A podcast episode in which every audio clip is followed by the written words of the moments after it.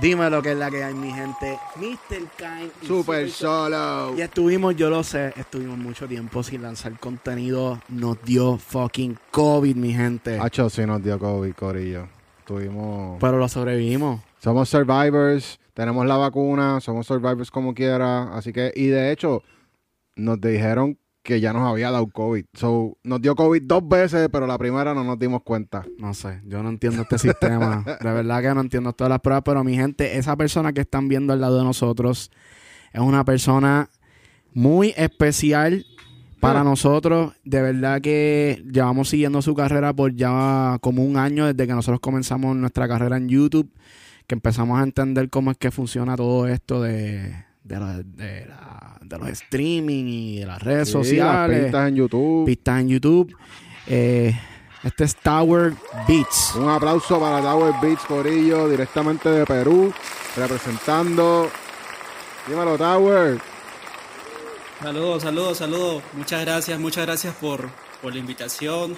La verdad es la primera vez que hago eh, un podcast. Nunca, nunca, nunca había, había hecho esto.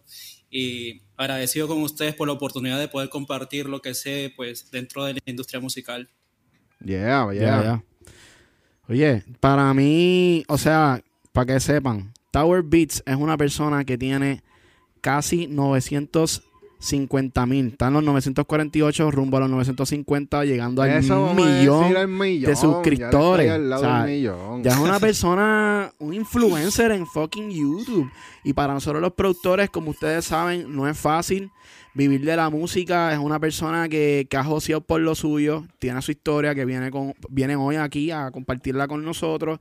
Y yo quiero que ustedes conozcan un Y poco esta es la primera vez que él va a contar esta historia, Corillo. Ya. Así que ustedes están bendecidos. exclusivo, exclusivo. Así que nada, y nada, nada más y nada menos que Tower Beat, cuéntanos cómo comenzaste en la música. Pues, o sea, de la música, hablando así como en lo que respecta a la producción, digamos que empecé en el 2007. Empecé en el 2007. Wow. eh, ya son muchos años, pero pasa que en ese año me regalaron una computadora, un cuñado mío me regaló una computadora y, y en ese tiempo pues el reggaetón estaba así a, a fuego. Bueno, ahora también, pero ahí como que era algo, algo nuevo, sobre todo en mi país. Ya. Y, y yo, yo quería ser cantante, quería ser reggaetonero, eh, soy fan y, y fui fan de Daddy Yankee, de Arcángel, de Súper La duro. Ghetto y todos ellos. Wow. Y entonces, em, pues me interesaba mucho cantar, eh, buscaba en, internet pistas musicales y a veces no las encontraba porque yo quería cantar encima de, de las pistas.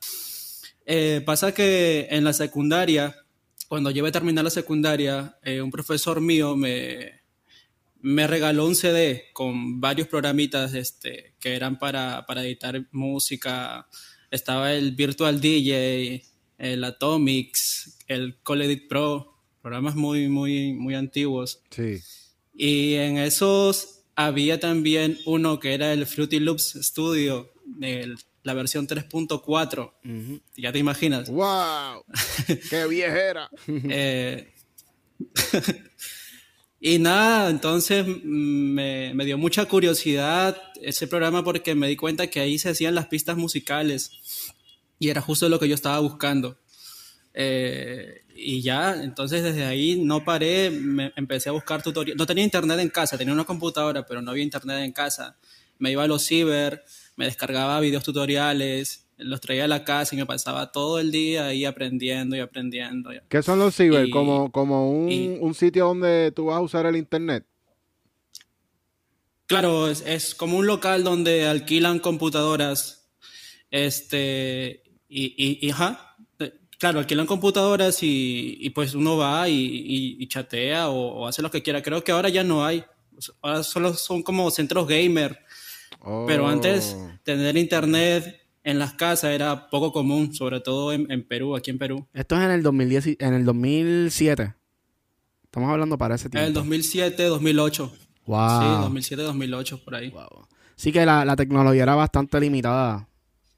Como para, o sea, para Sí, tener acceso a sí, sí. internet. Y para ese tiempo, ¿cuáles eran los artistas que más estaban sonando?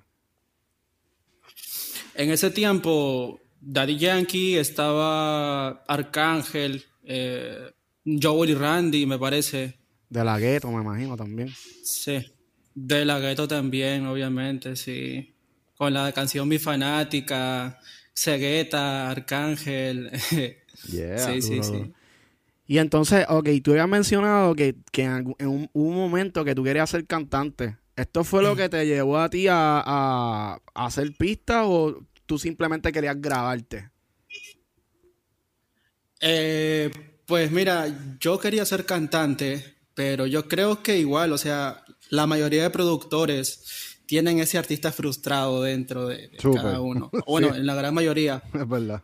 Porque casi todos iniciamos queriendo ser cantantes y, y queremos hacer nuestros propios beats, nuestros propios ritmos, y, y a veces no encontramos uno o, o- o- o no queremos tener problemas con derechos de autor. Bueno, en ese tiempo tampoco sabía tanto de eso, pero, Ujú. pero igual, o sea, quería encontrar un sonido similar a- al, al de las canciones que yo escuchaba.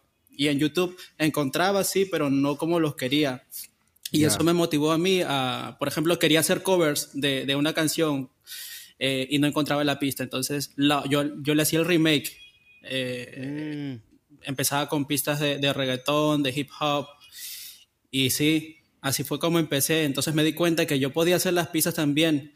Pero como que me eché para atrás en lo de ser cantante. Porque sí grababa, me grababa, pero al final como que no me gustaba cómo quedaba. Y me gustaba más las pistas que hacía. Ok, ok. Entonces, es por eso que me quedé con las pistas. Sí, sí, sí. Una pregunta. Tu primera librería de baterías de reggaetón, ¿cómo tú las conseguiste? Wow, me estás hablando de años atrás, eh, pero yo creo que fue uno de los tutoriales de Cribas. Sí, sí, sí, cuando tenía Cribas. el canal de los musicólogos.net, sí, sí, sí. Y a Sí, Criba yo lo tuvimos sí. aquí, lo entrevistamos Sí, por ellos, así que mira para allá, Criba, un saludito. Sí, vayan a ver esa entrevista. Oye, y, o sea, tú, tú, tú, cuando estás hablando de los tutoriales, porque yo creo que habíamos, ah, me habían mencionado algo, estos tutoriales que tú veías eran los tutoriales de Cribas. Claro, claro, yo veía, o sea, encontraba tutoriales, como te digo, pero la mayoría eran en inglés. Ok. Y Cribas como que fue, para mí fue uno de los primeros eh, en empezar a hacer tutoriales de, en, en el idioma español, ¿no? Entonces Wow. yo entendía más el español, obviamente. Y sí, dejaba materiales en su sitio web, sí, y lo descargaba. Hacía lo que, lo que él hacía en el, en el video, yo hacía lo mismo en, en el programa y, y era, era muy bueno, sí, sí. Ahí aprendí bastante. Qué brutal. Ven acá, ¿y en, y en qué momento tú dijiste, ah, estoy haciendo pistas, este, yo creo que puedo hacer dinero con esto? ¿En qué momento tú dijiste, fue que empezaste a ver artistas y empezaste a trabajar o en verdad tú descubriste esto a través de YouTube? ¿Cómo tú decides hacer dinero de la música? Cuando empezó lo, lo del negocio ya, eh, pues fue en el año 2013. Yo estaba en la universidad, entré en el 2012 a la carrera de negocios internacionales. eh, y en el año 2013, ya estudiando, eh, por X motivos, no sé, se me dio por activar mi cuenta de AdSense en, en YouTube. Ok. Eh, como ya tenía videos ahí de algunas pistas que hacía, pero pues como les digo, las hacía porque me gustaba. Entonces las colgaba ahí para que la gente vea que, que tengo pistas ahí. Entonces eh, activé la monetización para mi canal. Y después de unos meses, casi un año después, eh, veo y me llega una notificación eh, al correo que decía, tienes un pago por recoger o por cobrar. Y veo, y eran 338 dólares. Eso es, eso, es un montón. Pasa, y- para en vivir en Perú es mucho dinero. La verdad es que sí, eh, sobre todo para un- una persona que está estudiando y, yo vengo de una condición muy, muy, muy humilde. Entonces, mis padres, no sé, me daban, digamos, 15 dólares o 20 dólares para la semana, para, para los pasajes eh, de casa a la universidad, para cualquier cosa que necesite. Entonces, vivíamos muy ajustados, como decimos aquí. Eh, y wow, ver ese dinero así de la nada, bueno, no de la nada, pero verlo así de, de repente fue para mí como que dije, wow. Entonces yo puedo generar haciendo más videos mientras estoy estudiando. Entonces, desde ahí yo ya empecé a tomarle más interés y empecé a subir más pistas eh, con más frecuencia, otros tipos de ritmo, aumenté un poco también la calidad, viendo tutoriales de mezcla, de, de mastering, cosas así. Ok, ¿y en qué mo Y luego fue que ya me contactaron. Sí. ¿Cómo tú, cómo, o sea, porque yo quiero entender más o menos, para ese tiempo, hacer 300 dólares en YouTube, para mí eso es como que, eso es mucho dinero. ¿Cuánto significaba eso? O sea, tú tenías un montón de gente viendo tus pistas en YouTube, eran, qué sé yo, mil views, diez mil views, más o menos como cuánto eran esos views que tú estabas recibiendo para esos tiempos. La verdad es que hasta ese entonces habré tenido como unos 20 videos más o menos y habían entre 5.000 y 10.000 vistas, no más, eh, en cada uno. ¿Y cómo? Aproximadamente. Puede ser que no tenga más, no sé. ¿Cómo tú llegaste a esos números? ¿Tú hiciste algún tipo de promoción o...? Sí, porque no, es fácil La gente te encontró. Nada de eso. Nada de eso, sí. Yo creo que todo fue orgánico, como dicen. Eh, pero sí, o sea, me dedicaba a hacer remakes. O sea, por ejemplo, hice un remake de una canción, la de Porta, la de 700 kilómetros, que es un hip hop. Eh, y, ese, y, ese cogió muchas vistas. Sí, sí, sí, yo me acuerdo que sí, cogió muchas vistas. Y eh, como les digo, yo no sabía nada de derechos de autor. y me, como que me, me reclamaron el video, ¿no? Porque obviamente es casi lo mismo. Era un remake muy parecido, es por eso que la gente también lo veía. Y ahí fue entendiendo de qué se trataba los derechos de autor y fui como que tomando más eh, cuidado al momento de subir pistas. So, a través de esa pista te empezaron a llegar los suscriptores a tu canal de YouTube y los views para las demás. Así es, sí, sí, sí, yo creo que sí. Zumba, Corillo, te ganaste la primera, te ganaste la primera, espérate, espérate.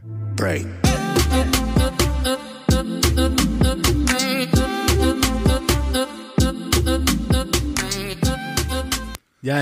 Vamos a explicarle a la gente lo que acaba de pasar. Él, con una pista que él hizo un remake, o sea, que él se copió una pista, hizo los mismos sonidos, hizo todo y la subió a su canal de YouTube. Eso logró que la gente llegara a su canal para coger los suscriptores y coger los views para el resto de sus pistas. Ya, eso está bien duro. Eso, es un tipo de mercadeo. eso se llama social. Eso está bien cabrón. Sí, sí, pero pues yo, yo no lo hice como, como que con la intención de ni de generar vistas ni, ni de ganar dinero, lo, lo, hice así porque me gustaba y ya. Pero sí, es, es una buena clave como para, como para empezar también. Sí, definitivamente. Es que uno, hay, hay veces que uno, por ejemplo, a nosotros nos ha tomado mucho trabajo porque nosotros comenzamos haciendo pistas en YouTube y subiéndolas, pero sin ningún tipo de estrategia, probablemente así, igual de inocente eh, tratando de, después de, ver si alguien quiere escuchar las pistas de nosotros y comprarnos las pistas. Y entonces nos dimos cuenta que no era fácil. Hay mucha competencia. Obviamente estamos ya en el 2020, estábamos en el 2020 para ese tiempo y, y pues obviamente ya todo mucha gente haciendo lo mismo. Eso no es, no es igual de fácil. Y entonces nosotros hemos estado buscando la manera de cómo mercadearnos, cuáles son los trucos, qué es lo que hizo que a un productor en específico le trajera tantas visitas o tantos suscriptores para que puedan mercadearse. Y definitivamente lo que tú estabas haciendo quizás era inconsciente, pero pienso que es un súper mega truco. Sí, es un buen truco. De que, wow. Y entonces de ahí tú partiste a, a básicamente hacer tus propias pistas. Yo me imagino que ya tenías un par de personas ahí esperando que tú sacaras música tomaste la ventaja y ¿qué, ¿cuál fue el proceso de seguir creciendo? Porque obviamente, tú sabes, uno puede pegar quizás una pista, pero no es tan fácil tampoco mantenerte y seguir creciendo al nivel de que ya tú estás llegando al millón de suscriptores. Claro, claro. De hecho, después de que pasó eso, de que cobré de, YouTube, pasaron tres meses y, y me llegó otro pago de 100 dólares y así, y después pasaron dos meses y otro pago de 100 dólares, y después fue mensual, y cada vez aumentaba un poco más y más y más. Y fue ahí cuando me contactó una persona, me parece que de Estados Unidos, pero él era mexicano. era un rapero, Ajá. y me dijo, hey bro, me, me gustan, me gustan tus beats, eh, véndeme uno.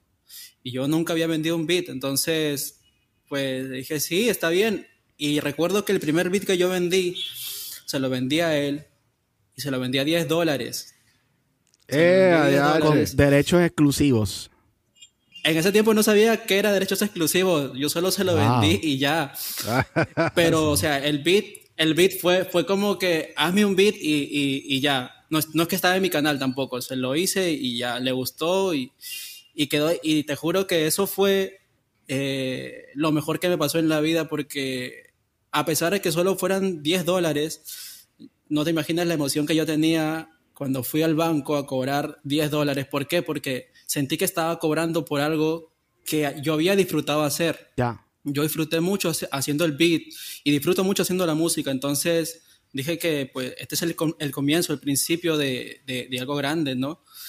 Y, y así me fueron contactando otras personas y ya iba subiendo el precio a 30 dólares, 40, 50, hasta que conocí a otra persona que también creo que era de Puerto Rico, pero también vivía en Estados Unidos. La mayoría de, de mis seguidores son de Estados Unidos o gente latina que vive en Estados Unidos. Durísimo. Loco, Y- durísimo. Durísimo. Sí, Eso para, para YouTube Sí. es, o sea, la gente que, la gente que está en YouTube, para que sepan, la gente que está en YouTube y sus suscriptores, la mayoría son estadounidenses, son los más dinero que, que pueden generar.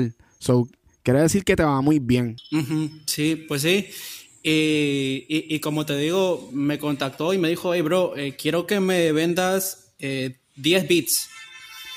Un álbum de, 20 de, de 10 beats. Duro. Y, y, pues se lo vendí como a 50 creo cada uno. Entonces con ese dinero yo lo junté, lo guardé, no lo gasté en otra cosa. Quise invertirlo en, en equipos y me compré mi primera interfaz, una, una Scarlett, recuerdo, Ajá. dos, dos y dos. Y me compré un micrófono, un MXL me parece, era de condensador. Y como que mi familia veía esos equipos y decía, pero ¿qué estás haciendo? O sea, dedícate a la universidad. ¿no? drogas, te pensaron de seguro. Así. Exacto, y, como que me veían raro, ¿no? ¿Por, qué compras esas cosas? No le veían futuro eso. Y hasta que, pues poco a poco ya se fueron dando cuenta, ¿no? Yo desde pequeño le dije a mi mamá, mamá, no siempre vamos a vivir así como estamos, o sea, en una casa pequeña. Yo de grande voy a, voy a hacer algo, algo grande, al- algo que nos saque de aquí. Y esas cosas fueron las que me motivaron también a seguir y, a seguir dándole. Entonces, logré cumplir ese sueño, logré cumplir ese sueño gracias a, todo el esfuerzo que, que le metí, a las horas de aprendizaje, horas ahí en el estudio. ¿Qué sí, edad tú sí, tenías? sí, Cuando, pues- en el 2007, porque él dijo 2007, yo quiero saber más o menos qué edad tú tenías. Pues eso hace fue, eso fue hace mucho. En el, en el 2007 yo tenía 16 años más o menos. Duro. Y, eh, y, el- y esa, esa trayectoria fueron varios años, pero fueron muchos sacrificios. Sí, es que pues desde el 2007 hasta el 2013 como que no le daba mucha importancia, como te digo, lo hacía por hobby porque me gustaba y, y así, pero ya de ahí en adelante eh, no paré. Y cuéntanos un poquito acerca de esos sacrificios que tuviste que hacer. Pues en cuanto a, a dejar la universidad fue una decisión muy, muy importante. Eh, yo sentía, o sea, yo estudié esa carrera porque no, no tenía otra opción, digámoslo así. Este, yo quería estudiar música, quería estudiar ingeniería de sonido o algo que tenga que ver con la producción musical, pero lastimosamente en ese entonces me- no había suficientes recursos en mi familia como, como para pagar una carrera así, ya que pues la, la educación en mi país, eh, en, las, en las universidades nacionales es gratuita. Entonces, la única oportunidad que yo tenía era estudiar en una universidad nacional. Eh, cuando estaba en la carrera ya eh, me di cuenta de que no era lo mío, a pesar que ya me faltaba año y medio, me di cuenta de que no era lo mío, no me veía trabajando eh, en esa profesión. Entonces ahí tuve que decidir si dejarla o seguir. Y aposté por la música. No digo que, que, eso es lo que tengan que hacer todos, ¿no? Pero sí es muy importante que uno decida qué cosa le guste hacer en la vida, porque si uno no se siente bien haciendo algo y, y, no, no es feliz haciendo lo que hace, pienso que no, no, no está bien. Por más que sea una carrera, no sé, que seas un doctor, no, no desmerezco la profesión, pero por más que estudies para abogado, para doctor o para lo que sea, pienso que si te gusta, sí debes hacerlo, debes seguir y, y adelante. Entonces yo descubrí que me gustaba más la música que, que, la carrera que estaba estudiando en ese entonces y por eso aposté por la música. ¿Y cuánto wow. tiempo te tomó poder decir, ok, yo vivo de la música? La música es lo que paga mis biles. Eso empezó ya en el 2016. En el 2016 yo, yo desde ahí yo ya empecé ya a, a vivir de la música, digámoslo así. Duro. Que me imagino que fue después que tuviste que habían entrado, habías pasado por un proceso, quizás estabas ganando 100 mensuales, bla, bla, y hasta un punto que tuviste, mira, uh -huh. en verdad, esto es lo que me va a dejar dinero a mí. Claro, claro, claro que sí. Sí, sí, llegué a ese punto, dije, no, pues, de hecho la universidad la dejé en el 2017 este, porque ya me di cuenta de que el trabajo musical, mm, pues digámoslo así, la universidad no me dejaba dedicarme por completo a la música. Ya. Yeah. Eh, y es por eso que yo decidí ponerle un break ahí. Claro no, que no fue por el dinero, puedo fue retomarla. Ajá, no fue por el dinero, fue más como una, un, algo de, de, que necesitaba dedicarla al, al negocio. Así es, así es. Y, Exactamente. Y tú tienes como que un, un schedule, un horario que tú dices, ok, hago pistas lunes, miércoles, jueves, o cómo tú, cómo tú divides tu, tu schedule? Es que es relativo, ¿sabes? Porque, no sé, o sea, en mi caso, yo para hacer una pista debo estar al 100, o sea, debo estar inspirado para hacer una pista, porque me ha pasado que, digo, eh, hoy día tengo que hacer una pista como sea, porque tengo que subir un beat y, y, no me funciona porque no me sale como, como me tiene que salir el beat, ¿me entiendes? Okay. A veces no me gusta cómo queda porque no está, no está esa musa. Hay días que me siento, digámoslo así, desmotivado o no tengo ganas simplemente de hacer música. Entonces me doy un espacio para mí y para mi familia y ya luego cuando me siento bien lo retomo. ¿Tú haces... Así es como yo más o menos trabajo. ¿Tú haces contenido diario? O sube, eh, o, sea, sube. me refiero que si sube, ajá, exacto, que si sube. Trato, trato de hacerlo diario, trato de hacerlo diario. A veces no subo mis beats, subo beats de productores que trabajan conmigo, porque tenemos como un team, como un grupo ahí, este, de unos productores, somos como unos ocho en total. Okay. Y a veces cuando yo no puedo uh -huh. subir beats que son míos, eh, subo los de ellos a mi canal, o a veces también hacemos colaboraciones, nos juntamos, y, y sí, sí, también nos va bien en, en esa parte. Explícame un poco de eso. Yo, yo quisiera entender cómo funciona ese tipo de negocio. O sea, tú eres un productor que ya pues eres influencer. Me imagino que hay alguien que, que quizás te hizo el acercamiento para colaborar contigo y entonces pues sale por tu canal. ¿Cómo, cómo trabaja eso? Claro, claro. Eh, me contactan a veces personas que producen igual que yo y me dicen, hey bro, quiero, quiero hacer un beat contigo, quiero colaborar contigo y escucho su material y, y si lo escucho bien, entonces le digo, sí, bro, pásame un proyecto que tengas por la mitad o, o, avanzado y yo lo termino aquí o viceversa, o yo te envío algo y tú lo terminas. Y es así como colaboramos. Luego, tú sabes, en BeatStars ponemos ahí los splits uh -huh. y, y, ya. Qué duro. Oye, ¿y tú has tenido sí. la oportunidad de, a través de YouTube o de BeatStars, tener un placement? Eh, sí, sí. Actualmente ya voy por el segundo, me parece, y se viene un tercero ya. ¿Cuál, cuál fue el primero? El primero fue con. A ver, el primero fue con Alex Rose. Wow. Pero este. Durísimo. Uh -huh, pero el, pero el tema, como que al final eh, hicimos un contrato, Work for Hire, al final. O sea, parecía un placement como tal, pero al final fue un contrato work for hire. Este, pero igual, o sea, trabajamos con él y luego se vino el de el de Braithiago, que aún todavía no sale el tema, va a salir. Este, uh -huh. entonces luego tenemos un tema que también va a salir con Liano, con Amarion. Este, y sí, son, son temas que están en proceso, pero, pero ya, ya están confirmados. Tú lo dices tranquilo, pero yo estoy aquí. yo estoy aquí súper emocionado. ¿Cómo rayos tú conseguiste esto? O sea, explicar a la gente qué es lo que tú hiciste, porque todos quisiéramos, ¿verdad? Estamos aquí subiendo pistas a YouTube, tratando de mercadearnos, va, va, va. Pero ¿cómo es que de YouTube poner las pistas y tú consigues un placement con, con Alex Rose? Eh, y es que, no sé, o sea, se, da orgánico, bro. Yo, no es que yo me ponga a buscar y a escribirle a, cada productor o, a, cada, a cada artista, ¿no? Sino que a veces, como te digo, a mí la primera vez me escribió Alex Rose. Yo veo un mensaje de Alex Rose. ¿Dónde? ¿Para Instagram?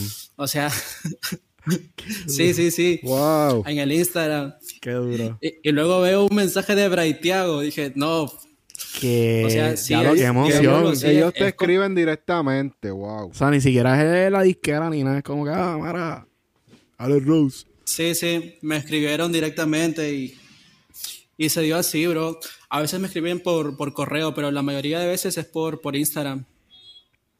¿Y que tú entiendes que se debe el éxito que tú has tenido porque hay gente que vende pistas en YouTube, pero no necesariamente tienen placement. Yo no, o sea, eso no es normal. No todo el mundo hace lo que tú haces. es que yo creo que puede ser por el tipo de, beat, bro. Por el tipo de beat, ya que lo que hacemos es como tipo trap latino. Hacemos de todo en realidad: dancehall, reggaeton, trap, trap latino, RB. Entonces yo creo que es la versatilidad. Y también las vistas que cogen los beats, ya que así llega más gente y por lo mismo también, pues, si hay gente cercana al artista, le dice, ay, mira esta pista, entonces los artistas escuchan la pista y les gusta. Entonces, por eso también yo creo que da más alcance. ¿Tú te consideras que tú eres como que de Perú el beatmaker más famoso? no el más famoso, pero sí el que va tener el millón de, de suscriptores en YouTube. eso en verdad. O sea, acuérdate que hoy día todo se define con los números. O sea, es obvio que probablemente eres de los productores youtubers más famosos en el fucking mundo. Por lo menos en la parte latina. Porque, o sea, un ángel de la ciencia que, que estuvimos hablando de él hace poco, con él hace poco en uno de nuestros podcasts, él, o sea, ya él tiene medio millón de suscriptores y le va súper bien. Yo no creo que es normal, tú sabes, como que cualquier youtuber, productor, tener tantos suscriptores y de verdad que como que te felicito porque haciendo música latina también. Sí, sí, lo estás haciendo cabrón. Y, y, y lo más cabrón de todo esto es que tienes algo que a la gente le gusta y no necesariamente es el sazón boricua, porque tú sabes que acá todo el mundo dice, ah, la música boricua, el son boricua tiene algo. Y tú desde Perú estás haciéndolo. Tú sabes que eso es algo súper cabrón. Hay que hay que respetar lo que estás haciendo, de verdad que sí. Seguro que sí.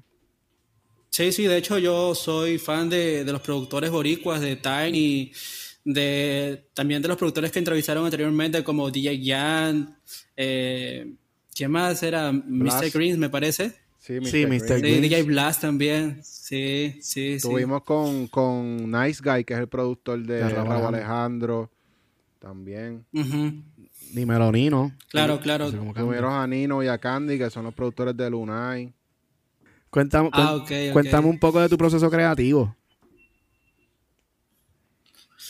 Pues al momento de hacer un beat, eh, hay, a veces no tengo, no tengo, como digamos, la idea principal en la cabeza, pero me pongo a escuchar lo que está de moda, por ejemplo, y trato de tomarlo como referencia, ¿no? No de copiar como tal la, la pista, sino como tomarla de referencia y agregarle mi toque, o sea, agregarle lo mío, que son como toques atmosféricos. Lo que me caracteriza a mí como productor es que el beat suene más atmosférico, más este feeling, algo así. ¿Y cuál es tu método para crear eh, ese tipo de, atmósfera? Porque yo sé que todos los productores tienen algo, por lo menos, que es para setear ese, ese, esa musa, esa, esa atmósfera que le da ese, esa vibra a la pista. Claro, eh, pues hay un, hay un plugin que se llama Elite Pianist, me parece, sí. Este, y, y lo uso mucho, lo uso mucho, igual el Omnisphere. Lo que les doy para que tenga ese toque atmosférico eh, es como que bajarle un poquito las frecuencias altas Ok. y agregarle un, un Valhalla, Ujú. un Valhalla, eh, el, el Vintage, el Vintage Bear, Ajá. Ajá. y, y ya, o sea, y con eso le da un toque atmosférico a, a los instrumentos que se, que se le ponga, por ejemplo, a los pianos, a, a los plugs y a los pads, a los pads también, este, también les da un toque atmosférico. Eso es como estilo ¿no? lo-fi. Como un lo-fi experimental. Mira, vamos a tirarle la bendición porque un par de zúmbale, zúmbale, zúmbale. Right.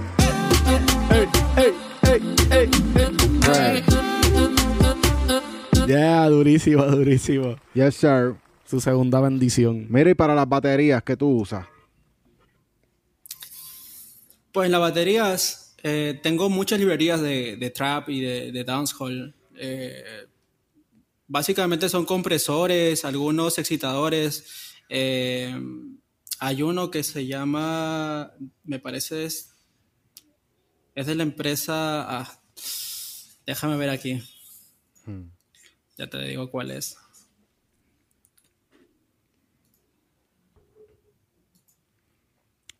Coño, estamos aprendiendo del sonido de uno de los youtubers productores más grandes de fucking comunidad.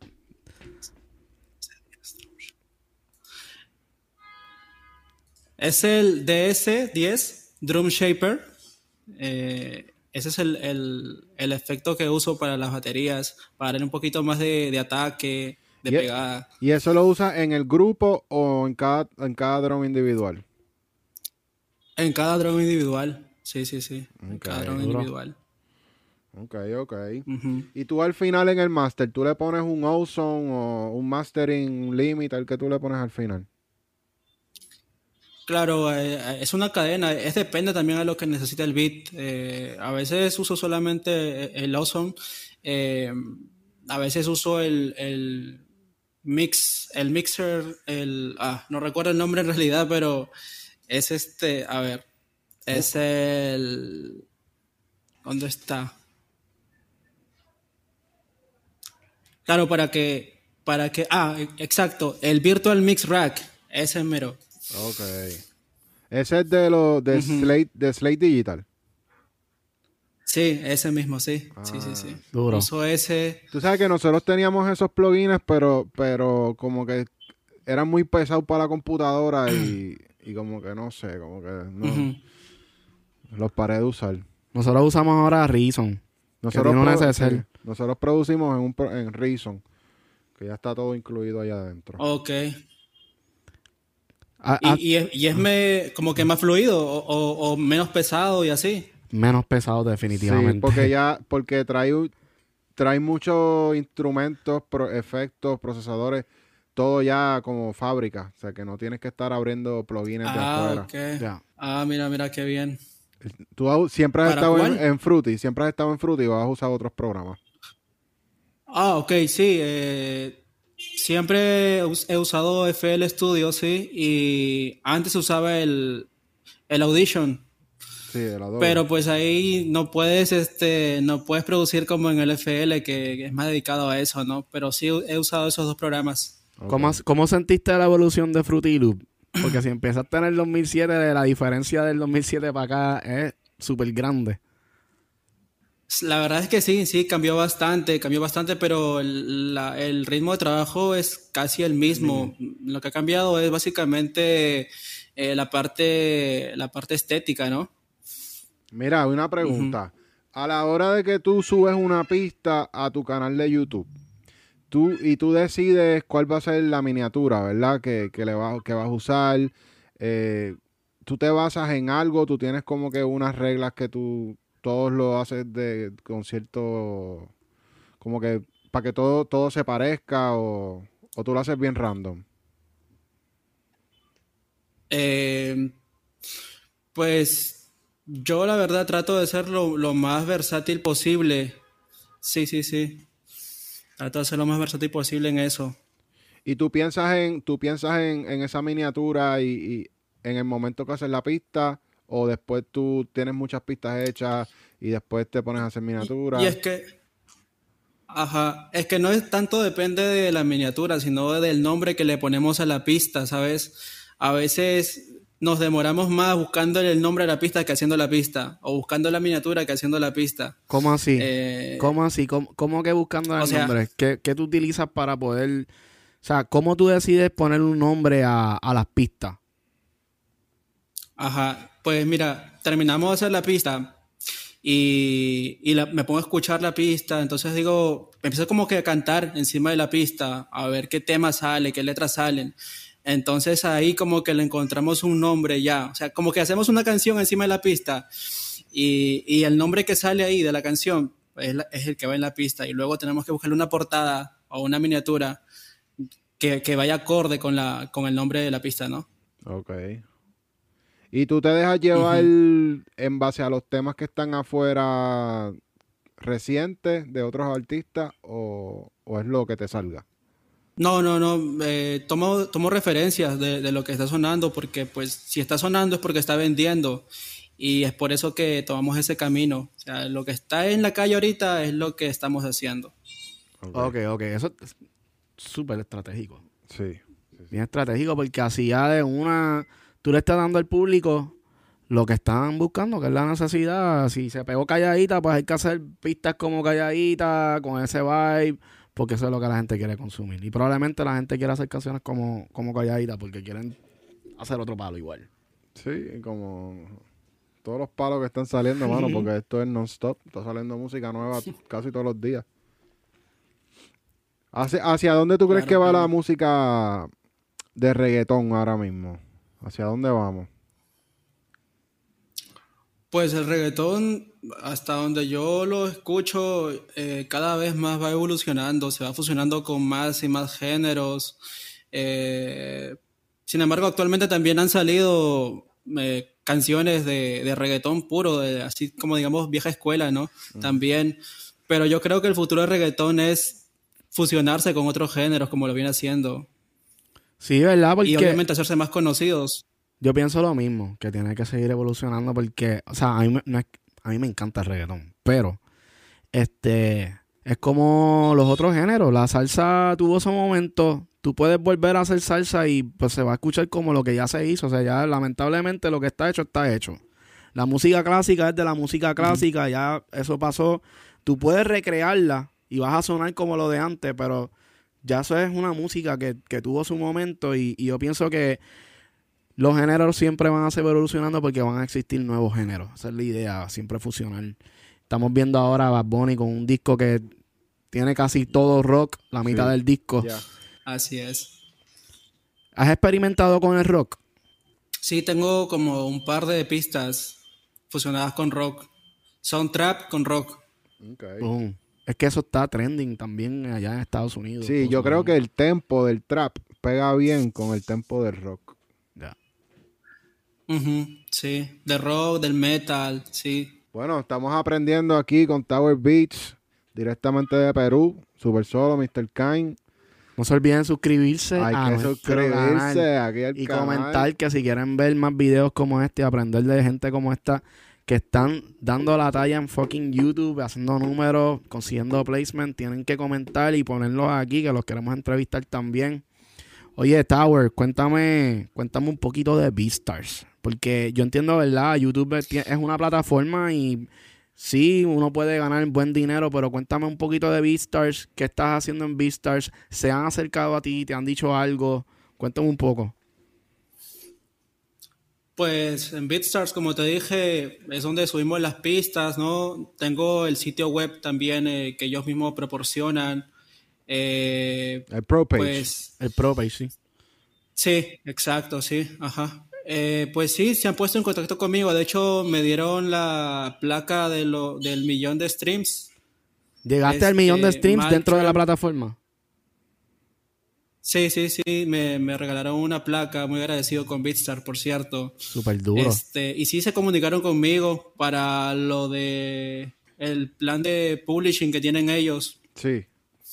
Este, y pues estamos viendo ahí cómo, cómo quedamos al final. Estamos en, en negociaciones por ahora. Okay, ¿Y qué, qué tú crees de, de esa oportunidad que ellos les están dando a, la- a los productores ahora para poder tener un tipo de administración de, de, su, de su música? Pues es muy bueno, muy bueno. La verdad es que hay mucha gente, muchos productores que apenas están empezando, que no son conscientes tal vez de el- lo- del, del verdadero negocio de la música. A veces pensamos que pues solamente vender una pista y, y con eso es suficiente, pero no, o sea, el negocio está en las regalías musicales. Ahí está lo- el verdadero- la, verdadera industria, ¿no? Ya. Eh, y sí, me, me parece muy buena esa, esa, esa opción que están dando ellos también. A mí lo que me encanta es que también ellos están como que, o sea, porque ellos obviamente es una plataforma para productores y que te conectan con los artistas, pero a mí me encanta que ellos ahora están creando estos movimientos, aunque es, en- es en inglés, ¿verdad? Pero están creando estos movimientos donde se hablan y tienen foros entre productores que hablan sobre estos tópicos de, de regalía, de- del proceso de, de placements, de cómo, cómo funciona el negocio y, y yo creo que es importante, ¿verdad? Tú que has tenido un placement, este, ¿cómo te fue en ese proceso eh, de negociación? ¿Cómo tú trabajaste eso solo? ¿Buscaste un abogado? Cuéntame un poco, un poco de tu experiencia. Pues yo lo trabajé solo, no, no busqué un abogado. Ahora recién este, estoy en contacto con, con una abogada de entretenimiento para, para ser más eh, profesional en esa parte. Pero pues los placements que negocié son así bien, bien personales. eh, pues fue el primero que, que ol- olvidé decirte, fue este, el que tuve primero fue el de... mm, El confirmado fue con el de Raúl Alejandro con Papi Sousa, el de un minuto. Duro, que, eh, que vi una foto. De, de Spiff. Sí. duro. Sí, sí, a, a cargo de Spiff. Ajá. Entonces con él negociamos las, las regalías, eh, un 5% para cada uno. Para cada uno de los productores, que fuimos dos. eh, el otro es Marcen. Ok. Eh, pues porque hicimos la pista, pero al final no usaron la pista, hicieron el remake de la pista, pero igual nos corresponde un porcentaje por porque la canción se escribió encima de nuestra pista, ¿no? Exacto.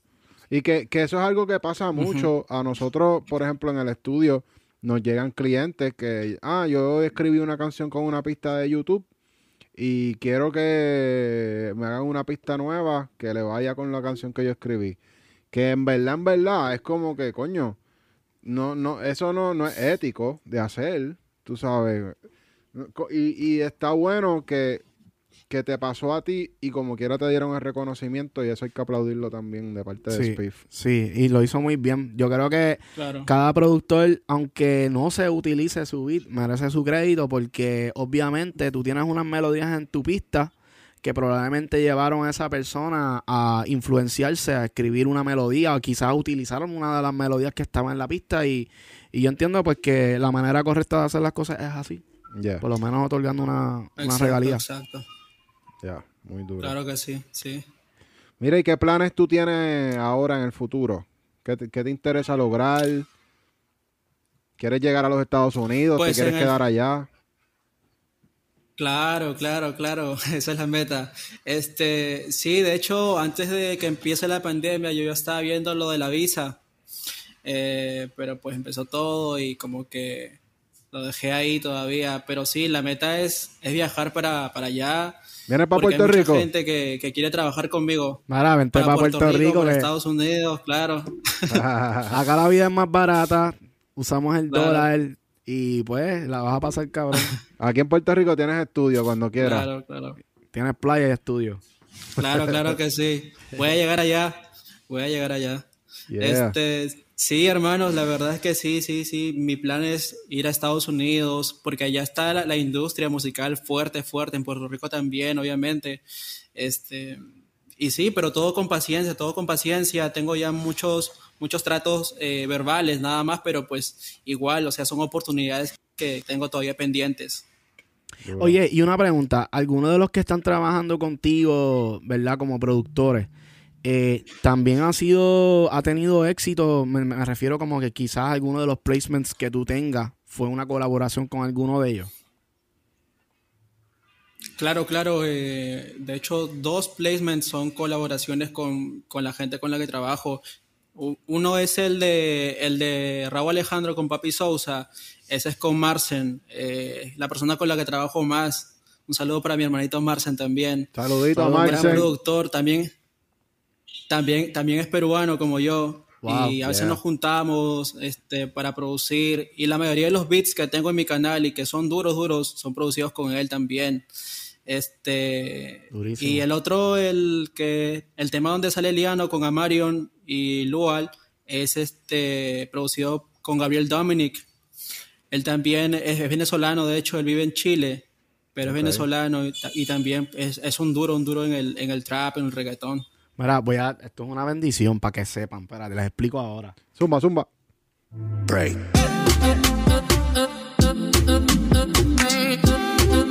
Pues sí, mi gente, esto es una bendición porque, oye, hay que colaborar. Mucha gente piensa que esto es de un lado, de un lado, de un lado, de un lado. Oye, mi gente, hagan, hagan sus con- conexiones a través de YouTube, ya sea Instagram. Me imagino, no sé cómo se conocieron ustedes, ¿verdad? Los que viven lejos, el de Chile y, y tú, pero me imagino que a través de las, de las redes sociales. Claro, claro, a través de YouTube. De hecho, yo escuché su beat. Eh, él en ese entonces no era tan conocido, este, pero yo escuché un beat de él. Entonces dije, wow, el, el tipo tiene talento. Lo contacté, le escribí, le dije, bro, hay que colaborar. Y, y ya se dio. Entonces, desde ahí no hemos parado en colaborar. También subo beats de él. También subimos colaboraciones. Y tenemos una buena relación de trabajo. Y pues somos muy grandes amigos también. Qué duro, qué Yeah. duro, qué duro. Eso es bien importante que la gente lo sepa, que Hay que colaborar, Corillo. esa es la manera de crecer. O sea, quizás tú tienes Claro, un claro. talento y otra persona tiene, pues, pues mejor en las redes sociales o whatever, pero eh, siempre que se juntan dos personas, no importa el talento que tengan, pero cuando se juntan siempre es más, siempre le va a añadir algo. Sí, siempre sale algo más cabrón. Claro, claro que sí. Exacto, sí, sí, sí. Oye, Dos cabezas piensan mejor que una, como dicen. Eso es verdad, eso es verdad, eso es verdad. Y oye, eh, ¿has trabajado con algún artista que tú digas, ah, me gustaría desarrollar? Porque tú sabes que a nosotros los productores nos encanta tener un artista en la casa y, y desarrollar ese talento. Eh, ¿Has tenido la oportunidad? Con un artista como tal, no. Aún no he trabajado con un artista así en el estudio, produciendo una canción o un tema. Pero sí, eh, sí me han, me han enviado sus voces para trabajarlas o, o para hacer un beat con las voces y así. Pero nunca he trabajado con un artista en un estudio como tal. Ok, ok, ok. Y eso va a llegar bien pronto también. Sí, de seguro. Te van a empezar a ensayar con los artistas. Sí, los sí, campamentos. ojalá. Los famosos campamentos. Claro, claro. Yo creo que Sí, no, de verdad que nos ha dado un par de información súper dura. información súper dura. ¿Algún consejo que le quieras dar a todos estos, todos estos chamaquitos que nos están viendo, a los artistas que les, quizás les gustaría trabajar contigo, alguna de tus pistas, algún consejo que le quieras dar? Pues a los productores o beatmakers que recién están empezando, eh, que se informen bastante, que se eduquen bastante en cuanto a la parte legal, a los derechos de autor, para evitar problemas en el futuro, ¿no? Eh, que traten de aprender lo más que puedan en, en el aspecto musical también, eh, tocar algún instrumento, eh, tutoriales de YouTube, porque todo, todo hoy en día se puede aprender ahí. Ya. Entonces ya no hay, ya no hay excusas. Ey, no hay excusa más pues cuando sí, tú comenzaste teniendo que ir un, un ciber, o sea, no hay excusa porque ahora todo está en internet y todo el mundo tiene, todo el mundo tiene internet en el Y tú celular. aprendiste con Criba. Así que mira dónde tú estás ahora mismo. Qué duro. Sí, sí, sí. Así es. Y sí, o sea, mi consejo es que, que sigan para adelante, que, que no se trunquen, que, que, que porque se cayeron una vez, que no se queden ahí, que sigan adelante, que, que la vida sigue y es una sola. Entonces, hay muchas oportunidades en la vida que no, que no se echen para atrás nunca, que no se echen para atrás nunca, que el éxito viene tarde o temprano. Eso es así. Bueno, mi gente, aquí tuvimos a Tower Beats directamente de Perú. Está rompiendo el YouTube, ya va para el millón de seguidores. Así que un aplauso. Felicitaciones por todo lo que están logrando. Y, y de verdad nos sentimos orgullosos de que otro latino esté triunfando también así. en YouTube. Así que, Corillo, Nada, mi Muchas hermano, gracias, te cuidas. gracias. Gracias. por todo, de verdad. Esperamos verte pronto y que sea acá en Puerto Rico, ya sea en Estados Unidos, en Miami, o a lo mejor lo vemos ya en los Latin Grammy pues, recibiendo ya un premio. mismo, ya mismo, ya mismo, de seguro. Pero súper duro, Claro, papi. claro. Muchas bendiciones, así que cuídate mucho. Muchas gracias, bro.